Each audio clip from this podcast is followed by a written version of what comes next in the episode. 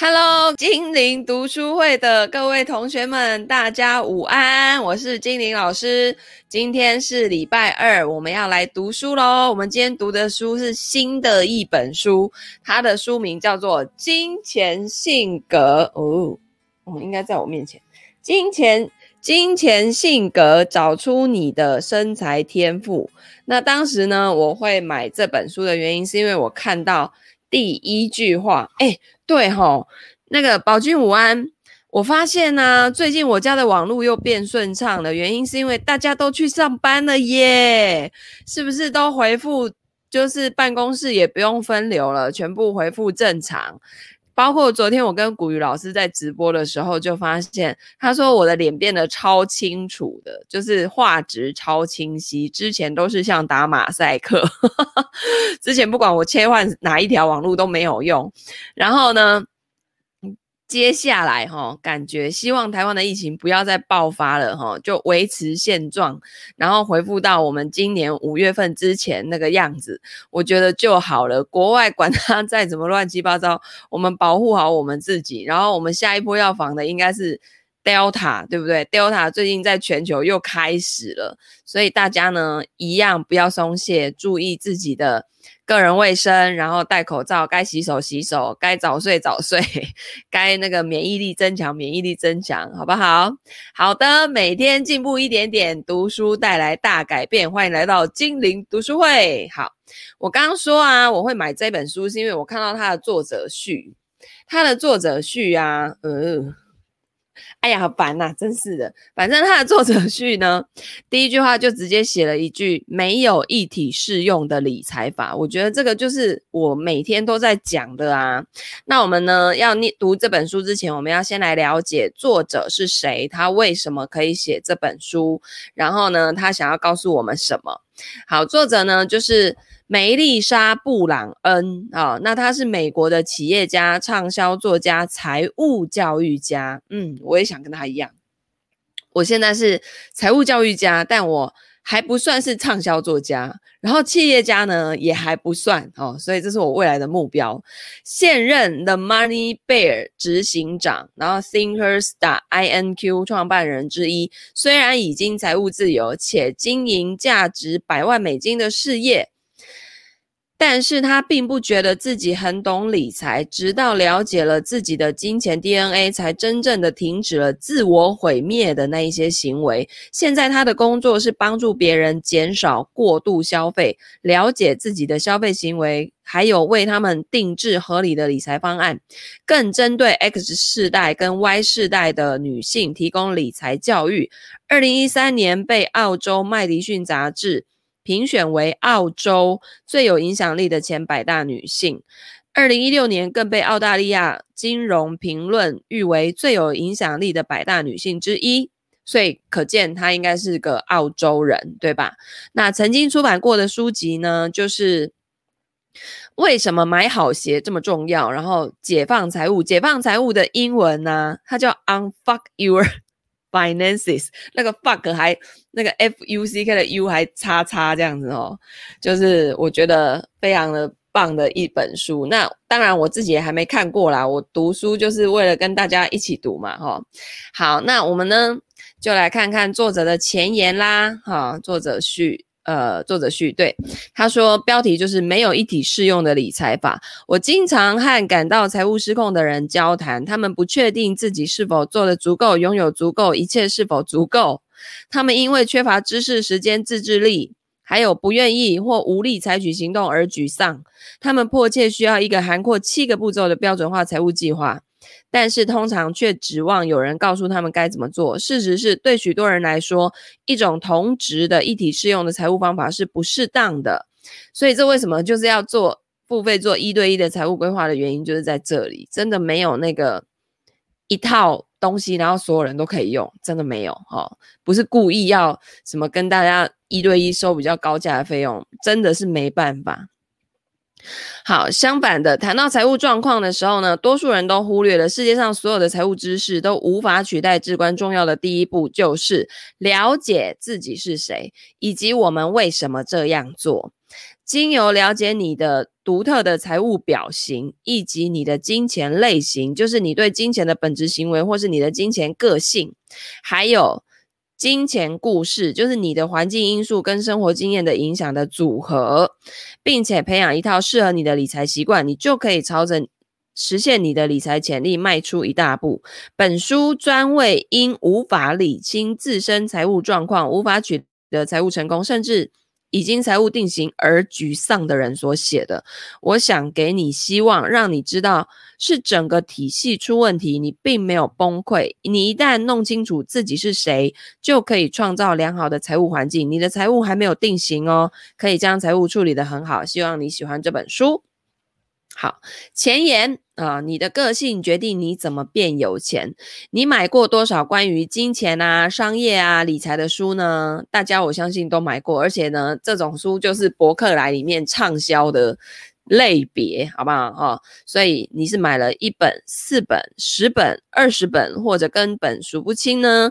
现在请诚实回答，有这些书有几本你从头到尾读过了呢？更重要的是，有几本让你彻底、持久的改变了理财习惯呢？这个就是我所思考的。好，这个也是我到后来办那个线上课程，办到最后，我变成用挑战营啊。出接营就是老师要进去改作业的方式，跟同学直接互动的方式。因为我开了前几年，我就发现说，大家现在注意力专注度真的太稀缺了，所以你光把一堆课丢给他看啊，实际上那个完播率超级低，你知道吗？然后我真的不希望我就是这样子白赚大家的钱，我还是希望大家买了课之后一定要有学到东西，你至少要。有一个小习惯，然后在你生活当中发生改变，我觉得这样就足够以，就对我来说已足够了哈。但是你千万不可以就是买了线上课程，然后进去看都没有看，你可能看了一之一，然后后面就都没有没有去做了。而且我后来发现，所有买我那种线上课已经已经录好在那边的同学，你他真的会把每一周的作业交过来的，一百个连。一百个人里面大概一到两位，就这样，哦，所以啊，你看哦，光是线上课这种有人在讲话、有有影像的都这样子了。对，像金钱整理营就是，反正现在就是你们上线上最好找那种有老师可以亲自跟你互动的，而不是就是给你一堆课，然后录播的，也不是 live 的，然后你你就自己看完，然后就就没有然后了。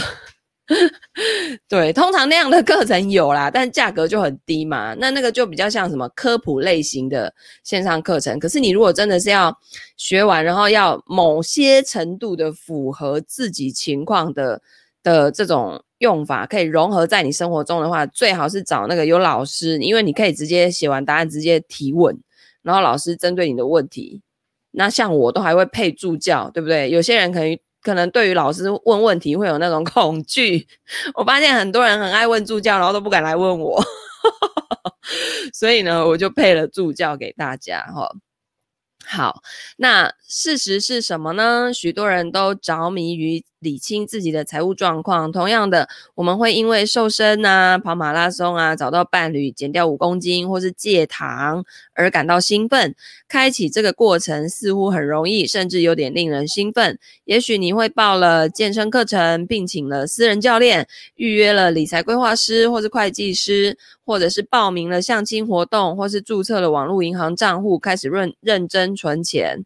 但是到了第二周，当你不是在度假的时候，早上六点进行私人教练训练开始变得困难，或者每天下午四点糖瘾发作的时候，必须拼命的抗拒想吃巧克力的欲望，或者发现自己连续三次的约会都毫无结果，想要知道同意那些邀约的意义何在，或者因为知道自己的意志力撑不住，拒绝跟闺蜜出去逛街，现在却坐在家里痛苦不堪，希望自己赴约。Hello，思草念青来了。哎，今天有新同学张森旺是不是今天大家很多都回到办公室？后面的风景也太美了哦！这个这个风景呢，是我们绿点财务建筑学院的那个某一个财务建筑师，其实就是绿点财务建筑学院他们那个呃所在地拍出去的景象超漂亮，在新店华城特区。然后这也是少宇助教他们的家，对，因为少宇助教的爸妈就是创办绿点财务建筑学院的。对，你看，这就是他们家阳台拍出，他们阳台大到就是可以可以 可以打篮球的那种大了。然后反正看出去就是。就是这种景象，超美，好不好？好，好，然后呢，嗯，从那个时候起呢，想静下心整理思绪就变得很困难。此时你应该要停下来哦，哈，请注意，不是就此放弃，只是暂停一下。毕竟这周过得很辛苦，你想要让自己喘一口气，或者是现在正是无聊的季节。或者是嗯，开始节食或执行预算都太疯狂了，一周你又拖的拖了拖成了一个月，又拖过了一年，呃，他其实在讲的就是你本来还很想要做一件事情，结果就是各种各种的不巧合哦，呃，让你一年一年一个月拖过一个月，一年又拖过一年，有没有？有同学啊，他真的从我二零一九年办第一期的 ETF。投资挑战营一路每一期都那么不刚好，我现在都已经办到，如果加上那个进阶的，已经至少十六期了吧？就是到现在还没来参加。然后呢，从二零一九年那个美股啊，从一诶一两万点哦，涨到现在三万点啊，台股也是哦，涨到现在一万六千七千多，要死我！那个你已经浪费多少的？你已经浪费多少时间让你的金钱可以长大的机会了，对不对？好，然后接下来呢，你会制定另一个新年计划来执行，然后你会更自责，因为自己似乎无法坚持下去。老实说，这是成人必经的过程，一点都不好玩，尤其是财务逐渐定型，所以你决定停下来，毕竟生命太短暂了。萤幕停格吗？这样呢？这样。现声音正常是不是？好，声音正常那就 OK。萤幕停格会不会是因为我没有在动？好，了解财务表型，挣脱财务黑洞。但是如果情况不是如此艰难呢？如果你不必受这些约束，如果你不觉得自己像是穿着很烂的鞋子，踩着厚泥浆上山呢？想象一下，如果你能。找到为你量身定做的系统，我敢打赌，你思考自己财务问题的时候，想到的是预算啊、工作表啊，跟种种的限制。大多数人都不喜欢预算，也不喜欢自我否定的想法。看看一般媒体跟社交媒体不断灌输给我们的口号，我们被鼓励要抓住每一天，享受每一刻。我们不就正这样做吗？但如果我告诉你，财务已经定型，并不意味你得不断的被多剥夺。你会怎么想？你的财务问题，甚至财务破败的原因，跟你无法处理工作表是没有关系的。如果我告诉你，预算对我们大多数人都起不了作用，就像节食一点用处也没有。如果它不适合你的金钱类型，就会伤害你的财务状况，那你该怎么办呢？恋爱时有许多金钱造成的关系紧张，这个跟一个人爱花钱、一个人习惯存钱毫无关联，但这些其实都跟你们的金钱故事有关。现在你了解了吗？我想你已经了解。我相信，除非你理解我所说的财务表型，那个表是那个表格的表，哈，型型哪一种类型的型。好，否则呢，永远无法知道如何处理财务。金钱永远是会是你的斗争对象，必须很费力去实现财务目标。什么是我说的财务表型呢？如果我们去查字典里的定义，可以看到“表型”一词在遗传学中被用来描述有机体可观察的构成，以及基因型跟环境相互作用产生的有机体的外观。好，这大家一定听不懂，对不对？换句话说，表型是有机机体先天跟后天相互作用产生的可观察到的独特特征构成的部分。我们的财务表型就是我们对金钱的内在行为，还有环境因素以及生活经验对我们财务状况的影响表现。我们的金钱类型、金钱故事、金钱环境跟养成的一套习惯。所造成的影响可能会对我们有帮助，也可能会对我们造成破坏。换句话说呢，我们的财务表型既说明了我们是谁，为什么我们是这样的人，也帮助我们理解为什么自己会以这种方式来处理财务。在了解自己的财务表型之前呢、我们会不断的陷入金融破坏的循环。很多人的循环可能是这样子的啊、常担心钱，然后就避免花钱。希望未来自己会奇迹般的整理好财务状况，然后用第二张信用卡支付最新的瑜伽进修或个人训练课程，并且希望上帝能让这一切顺利进行。安慰自己，我们是在重新拥抱简约生活，但却花掉所有积蓄，甚至会超过。这些都只增加了我们的焦虑，所以必须要喝酒放松。结果变成一种日常习惯，所以又必须预约另一个舒压或排毒课程。我们的本意是对地球做正确的事情，但却无法戒掉对快时尚。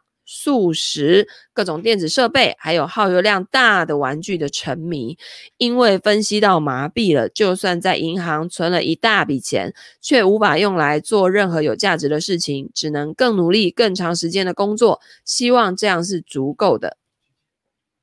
我们永远都在救赎周围的人，但永远无法让自己的财务喘口气，所以总是承受着财务压力。我们感觉有义务以一种特定的方式来处理财务，但这感觉就像穿着一件会发痒、让人想扔掉的夹克，所以我们会发生破坏财务的行为。这种恶性循环会不断的继续。想象一下，如果你可以从旋转木马上面下来，走上一条清创通往财务卷钱的。健全的道路，哈，独一无二的财务 DNA。我相信，除非我们理解自己的财务表型，并且学会让我们的金钱类型跟金钱故事来帮助，而不是损害自己，不然呢，我们的财务状况是永远都不会好的。我们会一直跟金钱斗争，想要避免出状况，却永远都会出现难题。也许金钱永远难以捉摸，我们却相信可以在这方面做得更好。因为财务是个人的，所以理解我们的财务表型很重要。我们跟金钱的关系，还有财务 DNA 都是独一无二的。我们的财务表型，也就是我们是谁，我们为什么以这样的方式来处理自己的财务，这些都是因人而异哦。这就是为什么会有那么多人。因为采用同质化的理财方式跟标准的做法而陷入困境，就我同一套方法给你，跟每个人对于金钱的看法跟他个性就都不一样，所以执行出来的结果就完全不一样。虽然这些对某些人来说可行，老实说啊，有时确实可以让你自己感觉自己有在做事，但事实上对很多人来说，一体适用的财务方法是不会奏效的。解决办法是创造一个跟自己一样独特的财务系统，我一个我们经由认识，然后跟理解自己的财务表型而发展起来的财务系统。但是呢，让我们先把金钱摆一边，用。采用一个不同的类比，想想食物吧。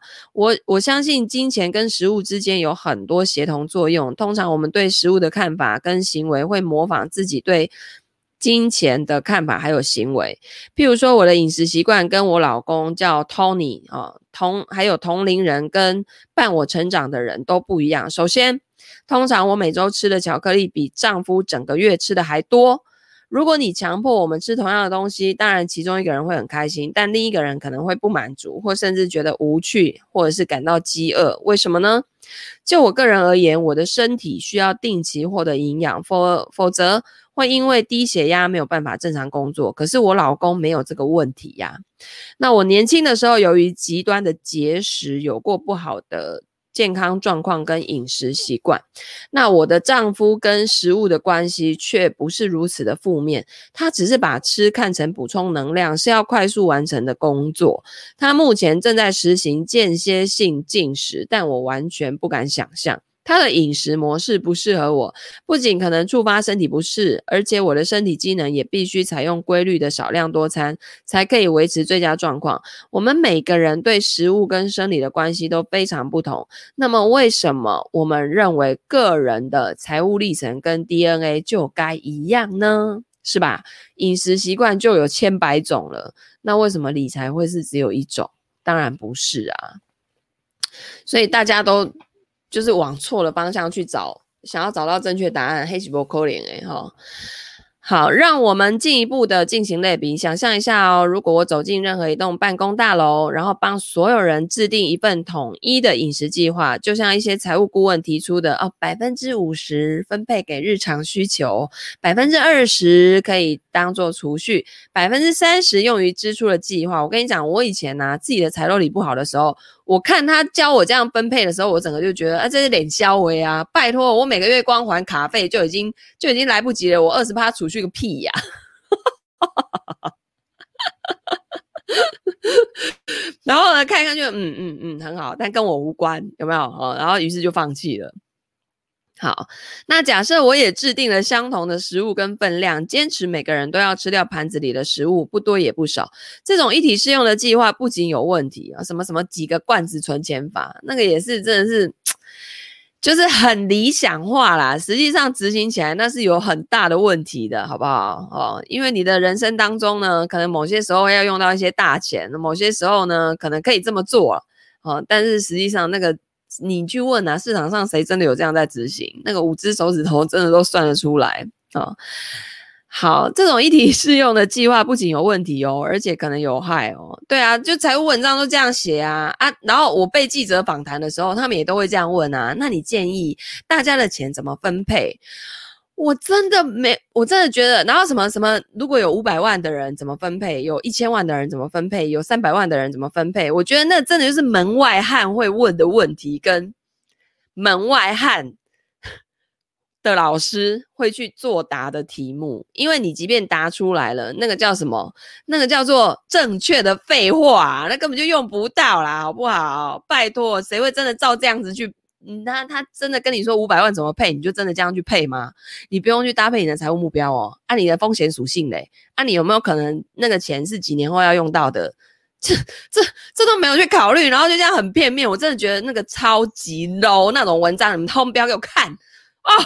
每次讲到这个我就很气，然后因为那个记者他们说这样子才有点阅率，好啊，这些无脑的文章看完之后，大家真的都财富自由了吗？啊，就真的都这样执行了、啊，就没有嘛？干嘛要浪费时间啊？不要再看那些正确的废话了。OK，好，这种一体适用的计划不仅有问题，而且可能有害哦。我会忽略掉一些人是纯素主义者、素食主义者，有过敏或不耐受症，更不用说他们对食物的偏好或是体能活动程度的不同。同时，不要忘记对食物有不健康信念的人，像是。强迫性进食者或节食者，他们如何因应新新的食物规定呢？或者可以想一下，我们被教会如何在财务上把人分为花钱的人跟储蓄的人。嗯。对，有了这种想法，我可以制定两种不同饮食计划，分别针对体重超过限制跟低于水准的人。我怀疑这样做不仅会让人们对我的规定的食物倒胃口，同时也是在侮辱他们。当我们把这种方法应用到食物上，很容易看到失败。那么，为什么我们坚持资金管理要采取一体适用的方法呢？就像素食对我有用的财务步骤，对我老公并不适用啊，因为我们的财务表型其实截然不同。我说的是完全不同的两码子事哦。我稍后会进一步讨论这个问题。就我们的情况而言，我们已经认识到这一点，并努力确保彼此的财务需求都能获得满足。这有助于我们在财务上获得动力和安全感。这是两个。同样重要却经常被忽视的概念，研究不断告诉我们，金钱是夫妻吵架的头号问题。我们应该从沮丧、批判甚至愤怒转变为理解，我们为什么会这样处理金钱？这不是很好吗？我们应该去理解自己跟伴侣如何获得财务安全跟满足感。OK，这个也是我们在做财务规划的时候呢，最常要去找到夫妻那个那个共识哦，因为真的就是。会成为夫妻，都是两个习惯啊，就是看法，都要截然不同，甚至要有互补的作用的人。你如果完全一模模一样样的夫妻，那个都在一起很难很难长久，一定有一些地方会完全不一样或是互补的哦。那金钱很长，就是一个往东，一个往西。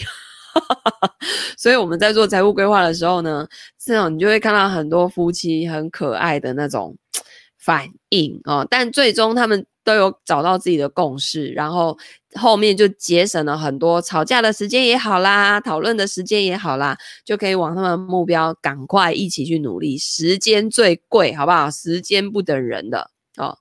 找出天生行为模式，定制专属的财务系统。一旦你意识到许多人所采用的一体适用财务法做法，并不适用于大多数人，就可以不受他们的束缚啦。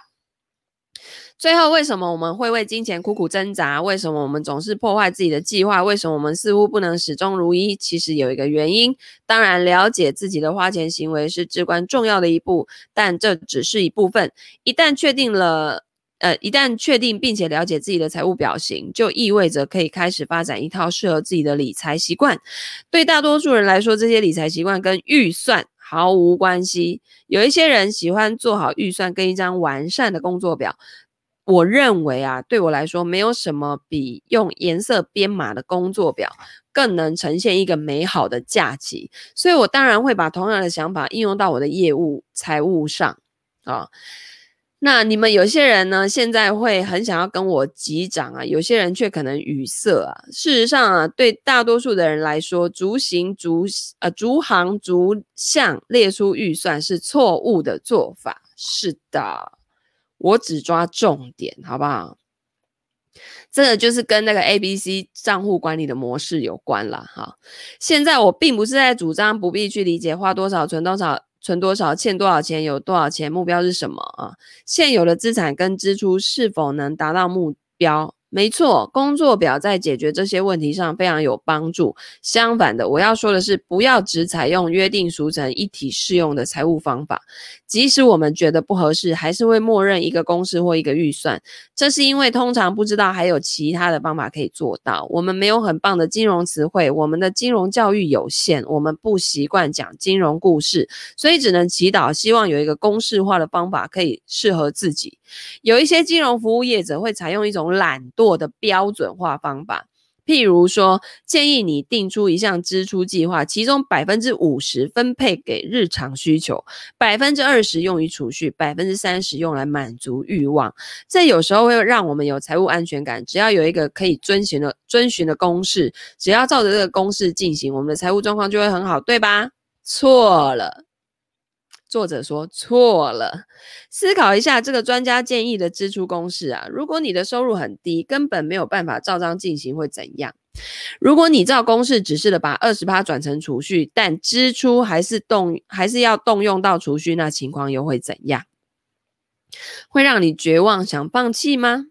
或者因为你跟家人同住，不该只存二十趴，而是该存八十趴？现在是你财务超前的好时机呀、啊。现在就存百分之二十，并且可以好好享受，可能会让你觉得自己正在做正确的事情。但事实上，在住房等需求成本非常低的时候，你其实正在错失一个很好的机会。我遇到过太多三十多岁的人，希望自己二十几岁的时候就多存一些钱。滚动式调整，我跟你讲，滚动式这三个字啊，真的是从五月之后疫情才开始出现。然后呢，我五月之后办的那个 ETF 的那个初阶营，大家在写答案的时候都会写滚动式调整。But 同学，你们告诉我，你们要如何滚动？你们要如何滚出最适合自己的当下最适合自己的？你们会不会？如果会的话，那你就是 财务建筑师的功能之一。好，如果会的话，你一定可以把自己的财理得非常的好。可是。太多人不知道怎么滚动，所以我就在想说，大家也太可爱了吧？你们都写滚动式调整啊，怎么滚？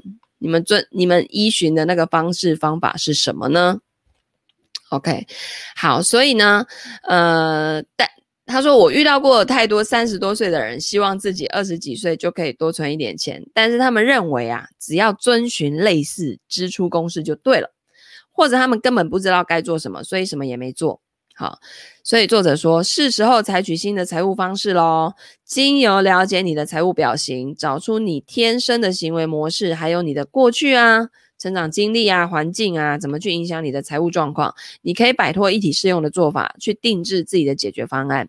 但重要的是要知道，了解你的财务表型只是第一步哦。第二步是要是要什么？采取行动。创造独特的理财习惯，策划适合自己的金钱环境。在这本书当中，你会发现问题，进行练习，回顾工作表，并被要求采取行动。我不希望这只是一本很好的读物，让你接收到一些关于你金钱行为的奇妙见解，但最终却无所改变。相反的，我的目标是要带来财务觉醒，促使你改变。并且最终呢，转变你的财务状况。借由这些问题，你将学会自问如何处理环绕着你的金钱故事，还有金钱类型，以及要创建并采用的习惯，还有金钱环境。我知道，如果你读了这本书，然后去应用其中的原则，就会开始以一种符合自己，呃，癖好跟倾向的方式来设计财务，并且过上想要的生活。我迫不及待想要跟你一起开。开启这条自我发现的理财之路了。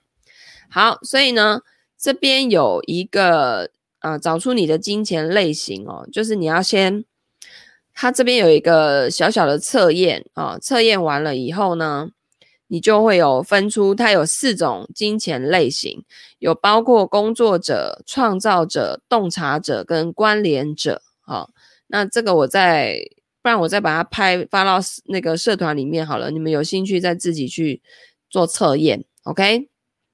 好，他说，嗯嗯，他说金钱类型只是你故事的一部分哦，我不相信我们能够持久的改变自己的财务行为，除非能了解自己的财务表型，也就是我们的金钱故事、环境还有类型，然后去根据自己的特质培养好习惯。你的金钱类型是整张拼图的关键部分，但它只是拼图的一部分哦。哦，所以呢，这个呃，反正他这个就是做一些小小的测验，OK，好，好像就。少哦，榴莲哥哥说，常常听老师说书，多参加活动营，好像就会稍微比较能抓到诀窍。是的，就是要耳濡目染，你要常常把自己沉浸在这种环境里面呐、对不对？好，我们进入第一章，叫做越谈钱越有钱。瑞士心理学家荣格曾经说，潜意识如果没有进入意识，就会主导你的人生，而成为你的命运。这句话正好解释我为什么如此着迷于讨论先天跟后天，以及为什么希望你也是这样，尤其是在你的财务方面，因为这样你就可以开始做出明确、明智的财务决定。我说的先天跟后天是什么意思呢？我得先说清楚，我不是科学家哈，所以在本书当中是自由发挥。以下是我就财务表型的定义所说的先天跟后天的养成。先天就是我们本性当中比较没有办法改变的部分，是从父母而来的遗传密码，从眼睛颜色到身高再到性格等都是嘛。那虽然仍然可以改变或是调整，但通常是比较固定的。而后天是指，呃，所有的影响我们的环境变数，包括教养啊、环境啊、文化啊、生活经历等等。当涉及到金钱，检视先天跟后天的相互作用，有助于对自身的财务行为形成敏锐的理解，可以帮助解释为什么我们遇到特定触发因素跟压力的时候，倾向用特定的方式行事。或者为什么我们在特定的情况下，或是经历过某一些情境，仍然能茁壮成长，而其他人则会受困？啊，反之亦然。也许我之所以热衷讨论先天跟后天的问题呀、是因为家中三个手足都截然不同。有人曾经摇头惊叹，我们三个人是同一个家庭长大的亲手足。但原因为什么呢？毕竟我们的成长过程有相同的理财模式啊。父亲是会计，我们成长过程都学了一些关于金钱的课程，包括预算跟信贷。有欠债的那几周，我们会先签名领零用钱，不过并没有真的拿到钱。我们在雪梨西郊长大，那里的价值观就是节俭跟努力工作。父亲五十岁出头就宽裕的退休了，但除了格外努力工作，他从来没有让我们知道他是如何达成这个财务成果的。老实说啊，妈妈甚至也不知道，他只是照父亲的话签署文件。对他来说，值得庆幸的是，这些文件是用来购买改善我们家财务状况的资产。直到父亲退休，他才跟母亲解释，他们拥有的比以前更多，经济状况比他以为的还要更好。好，那有钱是天生的吗？在没有财务故事可供依循的情况下，我跟兄弟姐妹各自想出了自己的理财方式，也就不足为奇了。因此，我们不仅有不同的金钱类型。而且也有不同的金钱故事还有习惯。但是我们的差异并不仅仅是财务方面了。当然，如果拿我跟妹妹 Judy 简单做个比较，会发现我们在大多数人生的选择上，都做了一个不同的决定，从教育到住的地方，到要不要生孩子，然后如何表述我们的精神层面、职业选择，我们对工作地点跟工作量方面的决定、度假，还有优先支出的安排等等。我善意的把 Judy 描述成波西米亚嬉皮，而我则是另一个近乎强迫症的极端。从二十岁开始，我们的生活经历跟环境就已经发生巨大的差异。但是让我惊讶的是，我们的生活的许多方面，包括财务状况，是如此的不同。我不是说妹妹的人生选择比我的好或是不好，我的意思是，尽管是来自同一个家庭，但我们处理生活中大部分事务，包括财务的方式，都截然不同。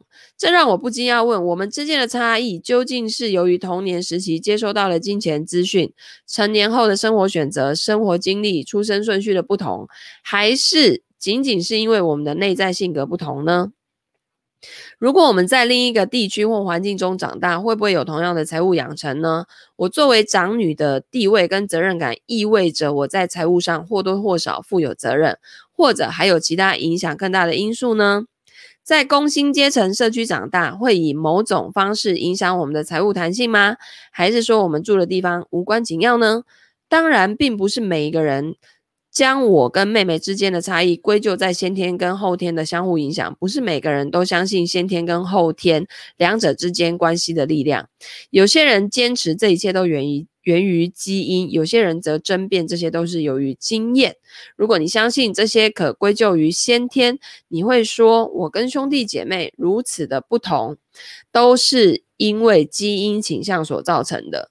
哲学家例如柏拉图、笛卡尔认为，某些事物是天生跟遗传的，不管环境如何影响，自然就会发生。换句话说，后天教养对人们没有影响。另一方面，如果你认为教养是唯一的因素，会说我跟兄弟姐妹之所以如此不同，是由于出生顺序跟家庭内外个人经历的总和。就像约翰·洛克这样的思想家认为，每个人都是独特的，每个人啊，原先都是一张白纸。我们的想法、思想、人格特质跟信念是出自于生活经验。然而，拿我的兄弟姐妹为例，我们所存在的极端差异却很难有个解释。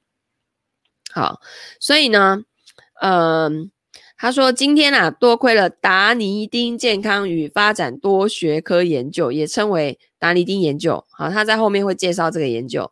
那这边有它当中呢所包含的研究结果，我们在认识到先天跟后天都扮演至关重要的角色。事实上，各领域的研究人员发现，随着年龄增长，理解先天跟后天如何相互作用。对于理解在教育啊、财务健康还有一般决策过程方面的选择极具重要性。研究人员表示，在谈到先天跟后天的关系的时候，真正需要问的问题，其并不是其中一个是否比另一个更重要，而是他们各自对我们的影响到底有多大。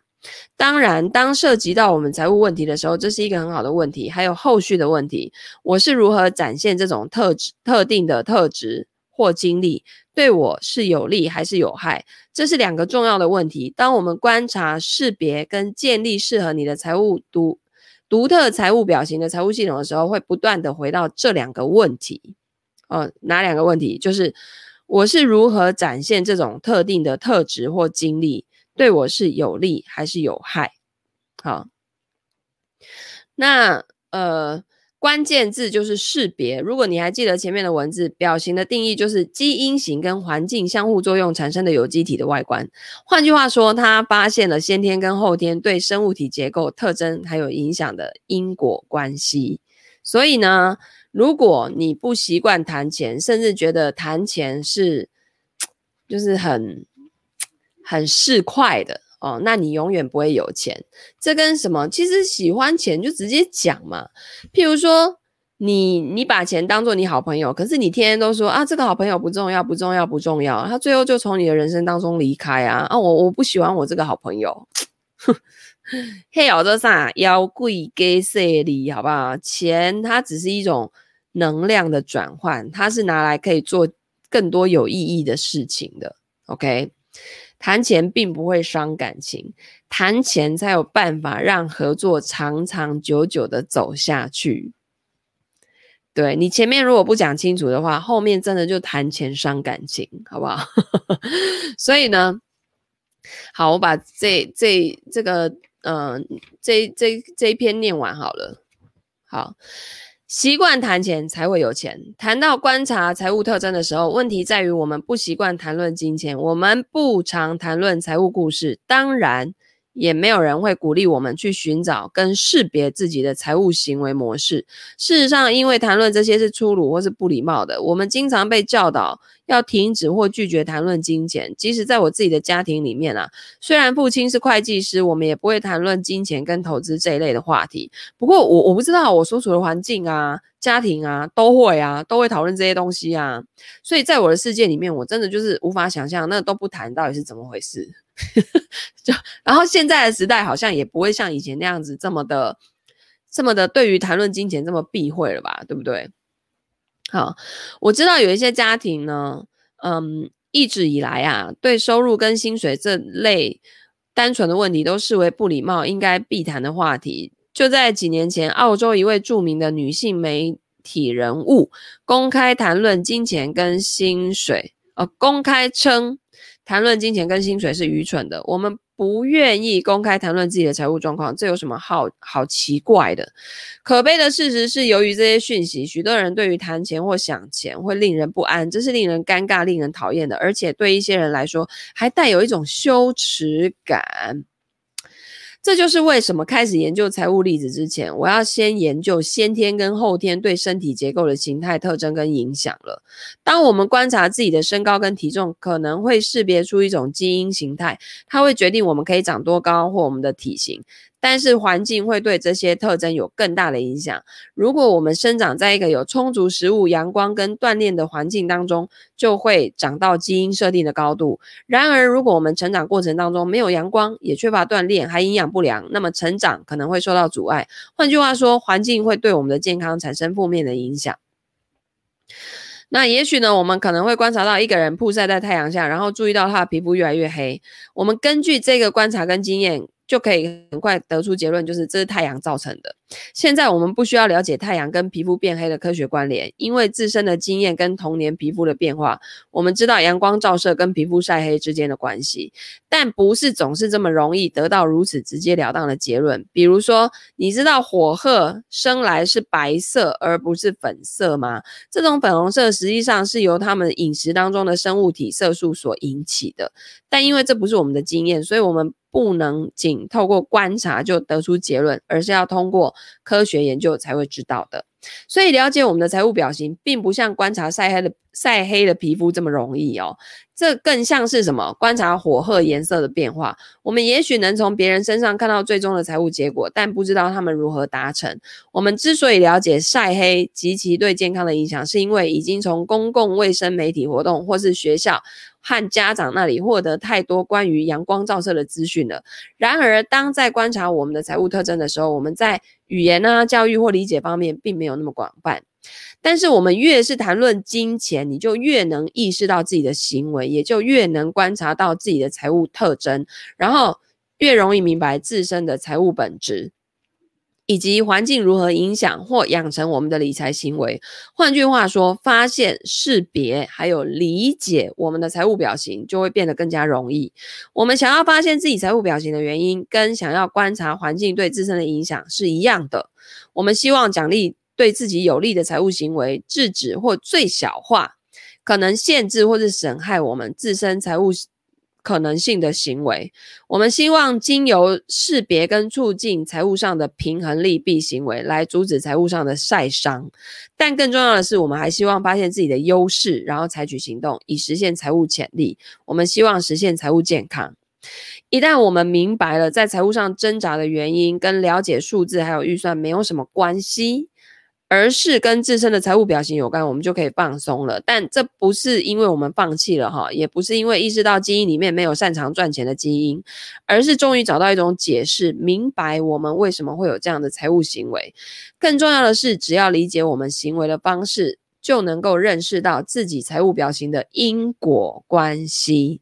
并且能建立独特的习惯跟系统，以确保我们不仅能发展财务弹性，而且可以在财务上蓬勃发展。所以这个自我发现的过程很重要，好不好？很多人根本就不了解自己，然后就硬要做跟别人一样的事情，可是自己打从内心就不喜欢，然后就会很痛苦。哦，所以这个自我发现的过程是从理解你随身的金钱故事开始，进而理解你的内在如何对待金钱，也就是你的金钱类型。最后，你要建立一套适合自己的独特理财习惯，这是一个强大定制方法。你如果采用了，它将会引导你走向实现财务潜力之路。OK，好的，所以呢，我们今天的读书就要到这边结束了。好，避而不谈，其实不用去探究人家的隐私，因为这也没什么。意义啊，哈！但是大家以为的聊金钱，就是嗯，你收入多少啊？你年收入多少啊？你现在有车有房啊？还是贷款都还清了吗？哈，等等。我觉得问这些东西一点意义都没有，而是你要去问他对于金钱的看法，然后自己呃对于金钱的一些价值观，还有他呃为什么会是现在这样子去安排他的财务？我觉得这这才是可以去讨论的点。其他那没什么好。你知道了，然后嘞，你就财富自由了哦。谁要跟你说，对不对？哈，那那对我们财务建筑师来说，每天就在看那一堆数字啊，看了那堆数字，我们也也不可能就因为这样子拿到客户的钱呐，对不对？那对我们来讲就是数字而已，就是一些数据的分析。所以呢，实际上就是。不用探究到隐私去啦，除除非你是要付费做规划，你就不得不脱光给我看嘛，对不对？你去做身体健康检查，你不用给人家尿是不是？你不用给人家血吗？你不用脱光给人家照一下吗？是不是哦？不然人家怎么做啊？所以呢，这个 金钱哦，你跟在跟外面的人聊金钱，不是聊那些细节，那个没有意义。OK，好的，总之呢，就希望大家这个最近哈、哦。解封了哈，还是要小心，好不好？就是还是要注意啊，不要大意。我们台湾好不容易防守下来了，继续保持这个好成绩，直到那个外面世界的纷纷扰扰、纷乱停止为止，好吗？OK，那如果你觉得今天的读书对你来说有启发、有帮助，欢迎按赞、分享、转发给你身边所有的亲朋好友哦。那我们就明天见，拜拜。